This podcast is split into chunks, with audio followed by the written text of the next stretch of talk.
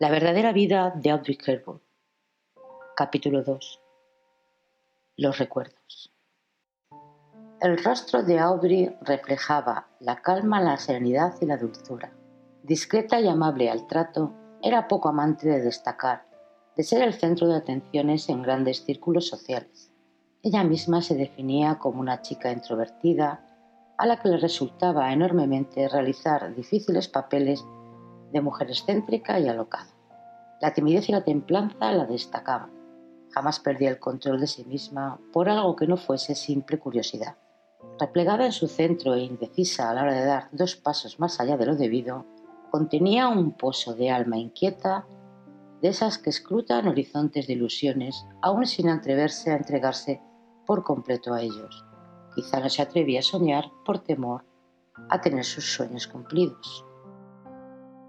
No es de extrañar que Gregory Peck dijera de ella que era muy fácil amarla. No podría decirse menos de un ser que para la maldad constituía una realidad más que remota. Amante de los suyos, conservadora en sus afectos, era capaz de transmitir tanto con la calidez de la palabra como con la dulzura de sus gestos ese dechado de generosidad elegante y respeto para dar y para darse. No solo era una trabajadora constante y comprometida, sino además una persona con un admirable espíritu de lucha, tanto en lo profesional como en lo personal. A pesar de su carácter apaciblemente sumiso y su facilidad para adaptarse, Audrey escondía a buen recaudo un alma tozuda y perseverante. Aparecía en ocasiones como un revulsivo de rebeldía dosificada en justa medida, un acto reflejo más de aquella enorme capacidad de superación personal.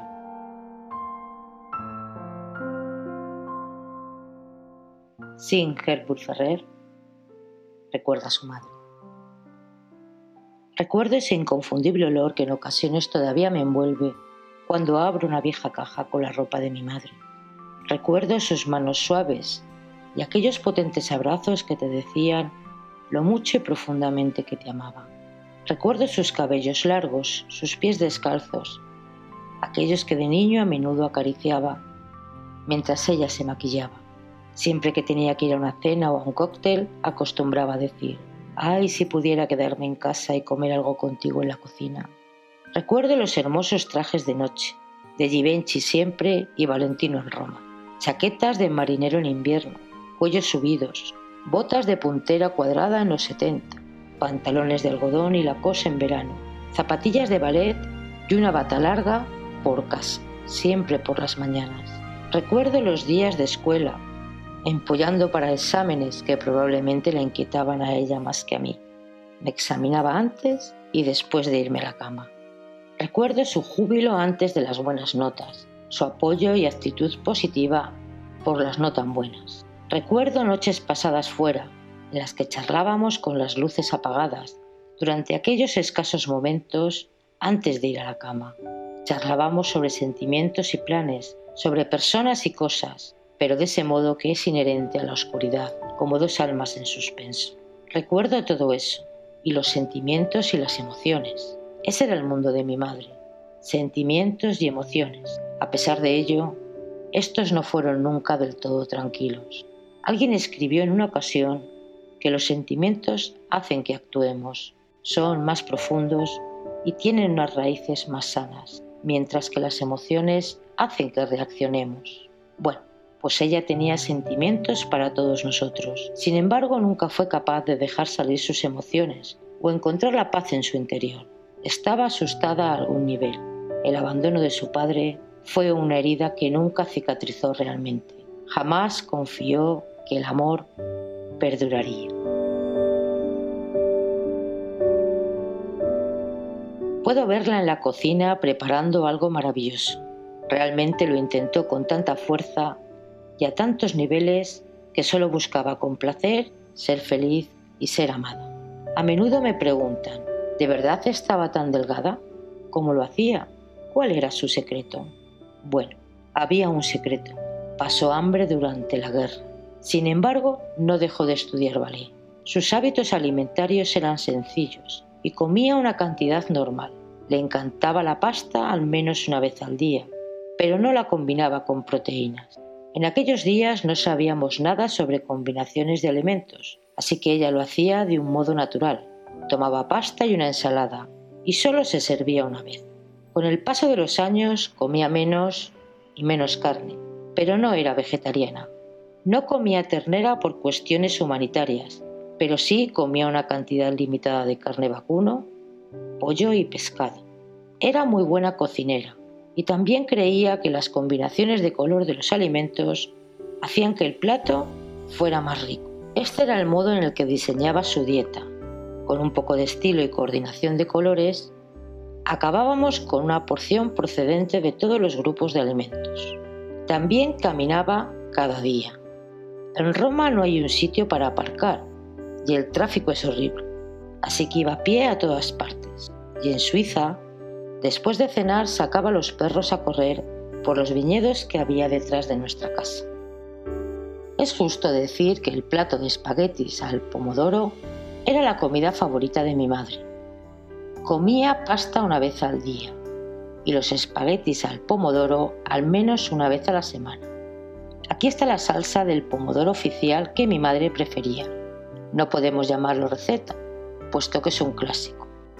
Se fríe cebolla o ajo y luego hierbas con aceite de oliva virgen extra en una sartén antiadherente. Se añade la salsa de tomate y estará preparado cuando el agua empiece a hervir. La receta de mi madre es la siguiente.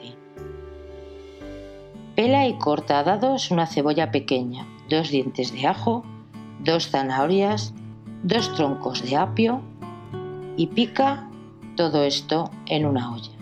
Añade dos latas grandes de tomates pelados italianos, medio ramillete de hojas frescas de albahaca, lavanda y añade un buen chorrito de aceite de oliva virgen extra.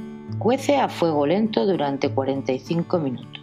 Apaga el fuego y deja reposar al menos 15. Esto se sirve sobre la pasta cocinada apenas esté al dente, con gran cantidad de parmesano fresco y otra mitad de albahaca. Puede parecer una barbaridad la salsa, pero es como le gustaba a mi madre. Pasta nadando totalmente en salsa. Los espaguetis sobrantes se pueden saltear al día siguiente en una sartén para aquellos que fueron tan insensatos como para habérselo perdido el día anterior. El secreto de la cocina italiana son sus ingredientes, nos enseñó mi madre. Todo se prepara al momento. A diferencia de la cocina francesa, que fue diseñada para enormes séquitos reales y por lo tanto usaba salsas muy cremosas para ocultar la falta de frescura. Los campesinos crearon la cocina italiana, injustamente percibida por unos cuantos platos cubiertos de tomate con queso, en realidad es una de las cocinas más ricas y variadas del mundo. En algunas zonas unos platos regionales excepcionales ya no se encuentran a 30 kilómetros más al norte o al sur.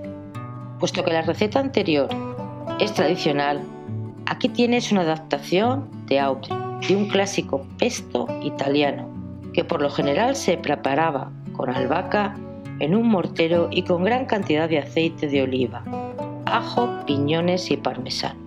Mi madre diseñó este modo de prepararlo y lo hizo más ligero y menos seco sobre la pasta para que fuera más parecido a su salsa. Por cada paquete de pasta de unos 450 gramos, empezar con un gran ramillete de perejil italiano y un ramillete de albahaca. Solo las hojas, desechar los tallos, lavarlas bien y colocarlo en una mezcladora. En grupos si no caben todos a la vez. Un diente de ajo, más o menos según el que se prefiera. Luego se añade una taza de leche. Puede usarse baja en grasas. Un largo chorrito de aceite mejor el de oliva virgen extra, y puedes conseguir con un pedazo de parmesano del tamaño de un hueso de aguacate una mezcla maravillosa. Ligarlo todo hasta que quede cremoso. Añadir más leche para mantener la salsa suficientemente líquida, de modo que quede todo bien mezclado. Se redondea la comida, como siempre decía mi madre, con una rica ensalada a continuación.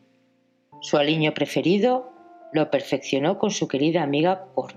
90% de vinagre de vino, de arroz sazonado, 10% de aceite de oliva, un largo chorro de salsa de soja paja en sodio y pimienta triturada al gusto. Mi madre no tomaba tentempiés, pero cuando tomaba un postre tenía que ser dulce. Le encantaba una bola de helado de vainilla con un chorrito de jarabe de arce. Después de su siesta por la tarde, que se había habituado a hacer debido a lo temprano que empezaba a rodar y a las largas horas de filmación, a menudo tomaba un trozo de chocolate, pero es un trozo. Decía que el chocolate ahuyentaba la depresión. Aquí tienes otro secreto de mi madre. Mi madre en realidad no era tan delgada. Acostumbraba a referirse a ella misma como la falsa delgada. La parte superior de su cuerpo, en especial la caja torácica, era más delgada de lo normal, de ahí su cintura estrecha.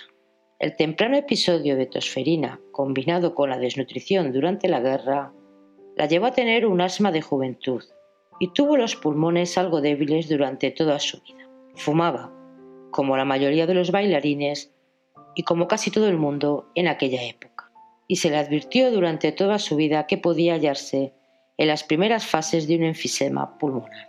Sus estudios de ballet también tuvieron un papel importante en el desarrollo de su físico, aunque la parte superior de su cuerpo era menuda, sus brazos y piernas eran atléticos y estaba muy bien proporcionada en conjunto.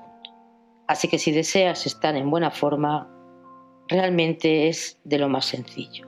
Crece durante la guerra, pasa hambre al principio de tu vida, hace ejercicio cada día y más tarde come cantidades razonables de todo y siéntete bien al respecto. Lo que esto significa en realidad es que si no damos demasiadas grasas o azúcares a nuestros hijos, estos lo tendrán más fáciles cuando sean mayores. Este es también el motivo de que mi madre fuera tan flaca.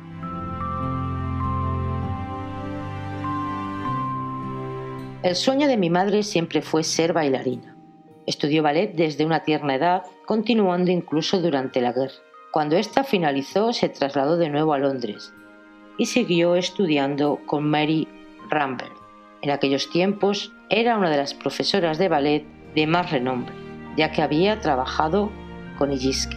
Un día le preguntó seriamente a Mary, en el caso de que siguiese preparándose y perfeccionando sus actitudes, si tenía posibilidades de convertirse algún día en primera bailarina. Mary, con toda gentileza, respondió que era una gran y una de las mejores alumnas y que probablemente tendría una carrera mucho mejor como segunda bailarina. El trabajo sería más regular y siempre podría enseñar en su academia y ganarse bien la vida. Pero ¿qué hay de mi sueño? profirió la joven y abatida Audrey. Sin importar lo duro que había practicado, sus años más importantes y formativos habían pasado y ya no podían recuperarse. La guerra había sido dura con ella y la mala nutrición había perjudicado parte de su crecimiento y desarrollo muscular. Además, era demasiado alta para cualquier bailarín de la época. Los bailarines en aquella época eran más bajos y no habrían tenido fuerza para alzarla. Mi madre sencillamente no podía competir con las bailarinas que habían recibido una preparación y alimentación adecuada durante los años de la guerra. La guerra le había robado su sueño. Recordaba haber regresado a su habitación ese día y deseando simplemente morir. El sueño que había mantenido con vida sus esperanzas todos aquellos años se acababa de desvanecer. No pidió una segunda opinión. Una vez que decidía en quién confiar, seguía el consejo de aquellas personas, escuchaba y aprendía. Quería a Madame Rambert y siguieron siendo amigas durante el resto de su vida, pero el sueño había desaparecido y ella tenía que seguir adelante y ganarse la vida. Si no había ballet, si no podía ser la mejor bailarina, sería la mejor en alguna cosa. Pero tenía que conformarse con lo que pudiera obtener inmediatamente, así que aceptó unos cuantos trabajos de modelo y luego unos pocos de interpretación. El resto es historia. Ella atribuyó su descubrimiento a Colette, la famosa escritora francesa. Lo que todos los actores o todos los artistas de hecho quieren decir por descubrimiento es el momento en el que alguien, confiando en ti, te proporciona la oportunidad de exhibir tu talento. Hasta aquel momento había hecho solo pequeños papeles en unas cuantas películas británicas, como Oro en Barras y Secret People.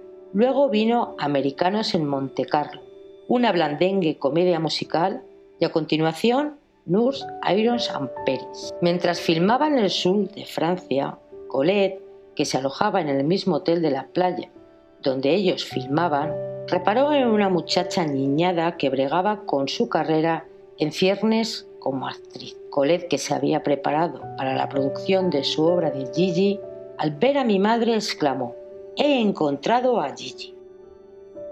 Colette era un genio, no tan solo por su literatura brillante y moderna, sino por la visión de lo que le deparaba a la vida de mi madre, que fue asombrosa, desde mis Naciones Unidas a dejar de lado todo su maquillaje. A menudo me han preguntado cuál de las películas de mi madre me gustaba más. Cada vez que contemplo una cara con Ángel en la que mi madre fue la protagonista junto a Fred Astaire, me llena de alegría verla elevarse en el aire y danzar tras todos esos años. En ella mi madre efectúa un solo baile en el club y su arte es supremo. Consigue extenderse las alas y salir volando en un remolino de danza que había estado reprimido durante tantos años.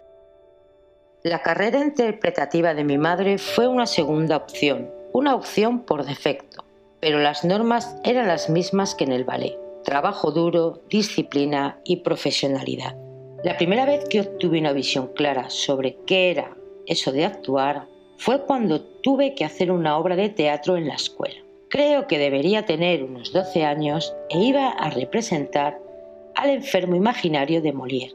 El personaje no padece auténticas dolencias, pero años de estudiada hipocondría combinados con el miedo a la enfermedad han hecho que éste, casi tan versado en variedad de enfermedades como el médico al que consulta, tenga graves crisis. El resultado es uno de los monólogos más largos y difíciles sobre la enfermedad que se hayan escrito jamás también es fenomenalmente divertido. Mi madre me dijo lo siguiente, ¿quieres un consejo? Simplemente léelo, no intentes aprenderlo, pero primero debes de saber qué son las enfermedades y dónde duelen. Por suerte, el padre de mi hermano Luca, Andrea Dotti, es psiquiatra, de modo que lo acribillé a preguntas y conseguí todas las respuestas, así como las teorías acerca de la hipocondría pero el día de la actuación se acercaba y yo todavía no había memorizado el texto. Esto es lo que hago yo, dijo mi madre. Leo las frases justo antes de que apaguen las luces por la noche y luego otra vez cuando abro los ojos por la mañana. ¿Eso es todo? pregunté. Eso es todo, respondió. Y eso hice cada noche durante cuatro o cinco días antes de la representación. El día de la representación al aire libre, cuando se despidió de mí junto al autobús, me dijo, cuando subas ahí, tendrás la sensación de que lo has olvidado todo. Eso es normal, nos sucede a todos. Limítate a seguir adelante. Está ahí dentro, no te preocupes. Y por supuesto tenía razón. Sentí pánico durante un segundo y luego el texto salió, todo él, y fue divertido. Cuando terminó la representación y todos nuestros compañeros nos vitoreaban, Alcé la mirada y la vi, observando desde lo lejos, bajo la sombra de un árbol. Más tarde me contó que había estado sigilosamente viendo la representación, pero que no quería distraerme, así que había permanecido a un lado observando. Y hasta aquí el segundo capítulo de Outbreaker. La mujer que el día de su muerte Elizabeth Taylor dijo, Dios estará contento de tener hoy a un ángel como Audrey a su lado. Si quieres conocer cómo continúa la fascinante vida de esta maravillosa mujer, recuerda suscribirte y darle a la campanilla. Gracias y hasta el siguiente vídeo.